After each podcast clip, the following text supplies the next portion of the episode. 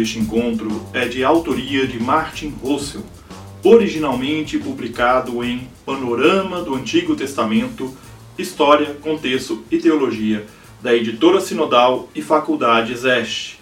O link para adquirir o livro no site da editora se encontra na descrição. Olá, eu sou Giovanni, sou um apaixonado pelo texto bíblico, sou pastor e estou aqui hoje para falar com você sobre o nome de Deus. Nos escritos do Antigo Testamento, o Deus de Israel é denominado tanto com seu nome próprio, como com diversas alcunhas e apelativos, designações genéricas. Por, importante é ter em mente que, em todas as culturas, o nome serve para diferenciar e ordenar, mas também existe uma relação especial entre o dono do nome e aquele que pode conhecer ou dar o nome. O fato de que o Deus de Israel tem um nome próprio somente é compreensível na fase primitiva da religião, dentro de um ambiente politeísta. As divindades podiam ser diferenciadas por seus nomes e distribuídas entre as diversas nações.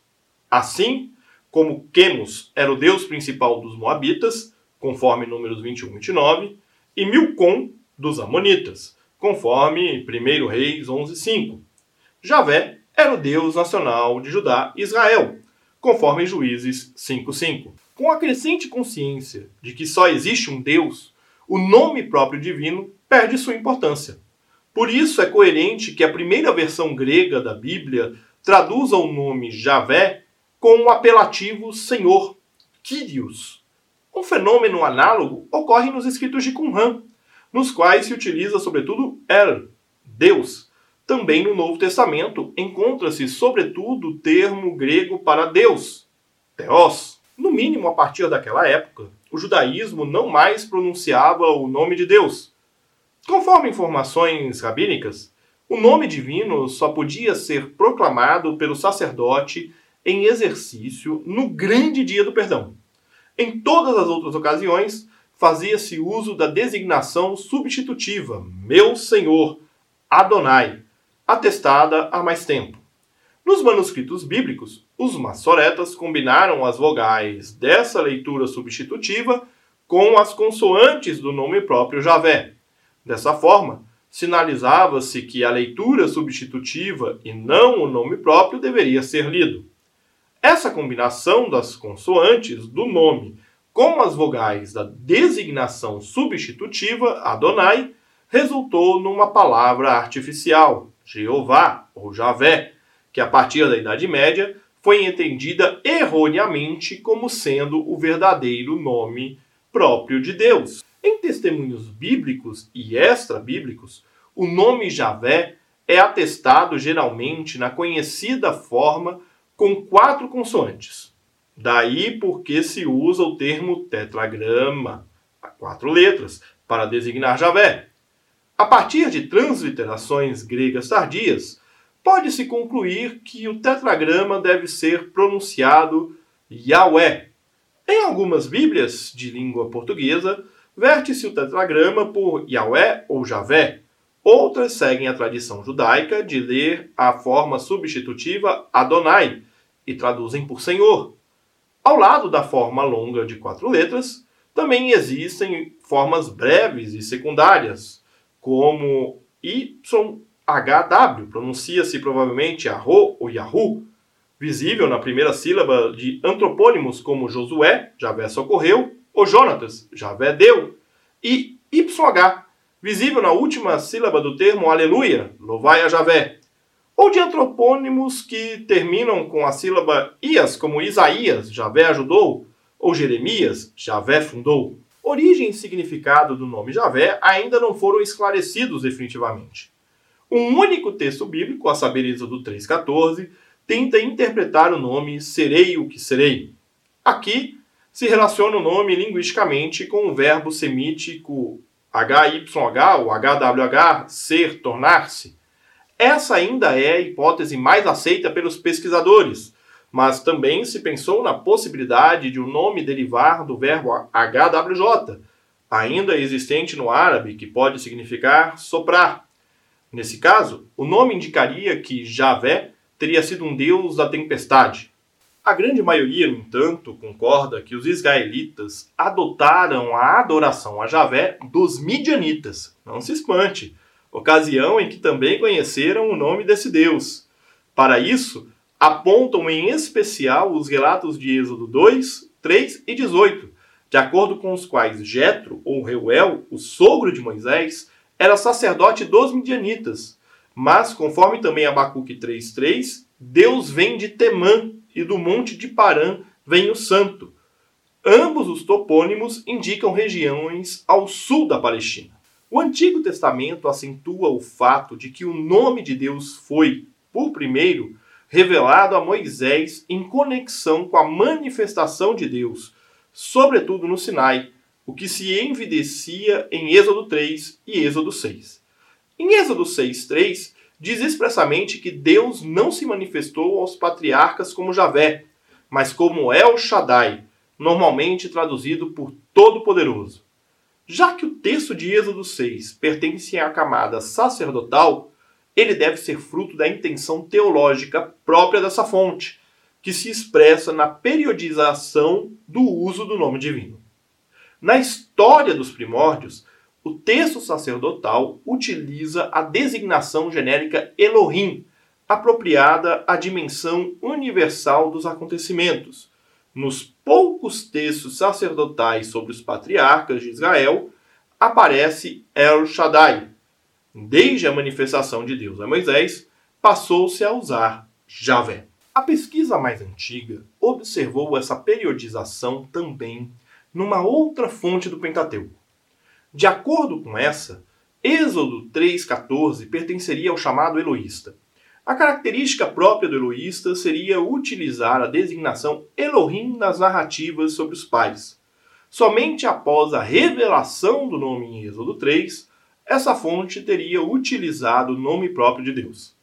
A terceira suposta fonte do Pentateuco, a já vista, foi chamada dessa forma justamente por ter usado nos textos a ela atribuídos, desde o início, sem nenhum constrangimento, o nome Javé.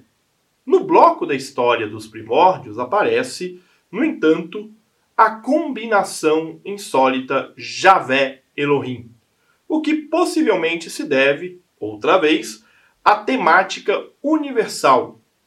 Com o questionamento das fontes do Pentateuco, também essas reflexões sobre o uso do nome de Javé tornaram-se problemáticas. Além de ser denominado por seu nome próprio, Deus recebeu nos escritos veterotestamentários uma multiplicidade de nomes. Usam-se em especial os apelativos comuns às línguas semíticas, Elohim e El, que significam simplesmente Deus. Esses podem ser combinados com outros elementos e formar designações próprias, como o já mencionado Todo-Poderoso, El Shaddai, Deus Supremo, El Elyon, Deus do mundo, Deus da eternidade, El Olam, Deus de Betel, El Betel, ou Deus Pai, El Ab. Por aparecerem ainda outras designações arcaicas de Deus no livro de Gênesis, como o terror de Isaac e o poderoso de Jacó, concluiu-se que se tratava de resquícios de uma religião pré-javista, mas isso é controvertido. Claro está, em todo caso, que aqui o Deus de Israel é designado pelo mesmo modo como os deuses cananeus dos povos vizinhos. Do culto em Jerusalém advêm epitetos divinos, como rei, entronizado sobre os querubins e Tsebaut. Esse último título, traduzido por Deus dos exércitos, provavelmente remonta à tradição cultual da localidade de Siló, conforme 1 Samuel 4:4. Permanece incerto se ele indica que Javé é senhor dos exércitos celestiais, poderes angelicais ou astros, ou então dos exércitos de Israel. Em textos mais recentes, predomina o significado abstrato poder, que se espelha na tradução da Septuaginta por onipotente, pantocrator. O título Meu Senhor, Adonai, utilizado mais tarde em substituição ao nome próprio Javé, também tem raízes no culto. Ele é usado como tratamento de Deus nas orações. Nos escritos proféticos, ele é encontrado sobretudo quando se quer acentuar a relação especial entre Deus e seu servo profeta. Talvez por esse motivo, também Jesus Cristo pôde ser designado no culto mais antigo da primeira comunidade de Senhor da comunidade. Como exemplos, temos a expressão aramaica Maranata, vem nosso Senhor, na primeira carta aos Coríntios 16, 22, ou a confissão Jesus Cristo é Senhor, na carta aos Filipenses 2,11 e na primeira carta aos Coríntios 8,6. Eu espero que este breve panorama sobre o nome de Deus no Primeiro Testamento te motive a conhecer melhor o texto bíblico, a conhecer mais a palavra de Deus e nós continuamos juntos, aprendendo com Jesus a leveza de viver. Um grande abraço. Calma, não acabou ainda o episódio. Nós estamos encerrando esta temporada, a quinta temporada do Café com Alecrim, e nós vamos iniciar a sexta temporada em breve. Vai ter um breve ato, aí, um breve espaço de tempo para que a gente possa se organizar com a temática que será tratada na próxima temporada. Esta última temporada caminhou em paralelo com a Academia Bíblica da Igreja Presbiteriana Independente de Tucuruvi, igreja que eu sou pastor na cidade de São Paulo. Mas a próxima não, será outro tema é, diferente da Academia Bíblica. Portanto, eu quero convidar você a continuar inscrito no Café com Alecrim, seja pelo seu tocador preferido de podcast, seja no YouTube, e também se inscrever no canal do YouTube da Igreja Presbiteriana Independente de Tucuruvi, youtube.com.br IPI de Tucuruvi. Os links estão na descrição do episódio. Minha gratidão a você que acompanhou esta quinta temporada inteira com a gente e a gente continua junto, aprendendo com Jesus a leveza de viver. Um grande abraço. Você ouviu o podcast Café com Alecrim. Eu sou Giovanni Alecrim, pastor da Igreja Presbiteriana Independente do Brasil e um apaixonado pelo texto bíblico e eu convido você a conhecer melhor os meus conteúdos em giovannialecrim.com.br. Um grande abraço e seguimos juntos, aprendendo com Jesus a leveza de viver.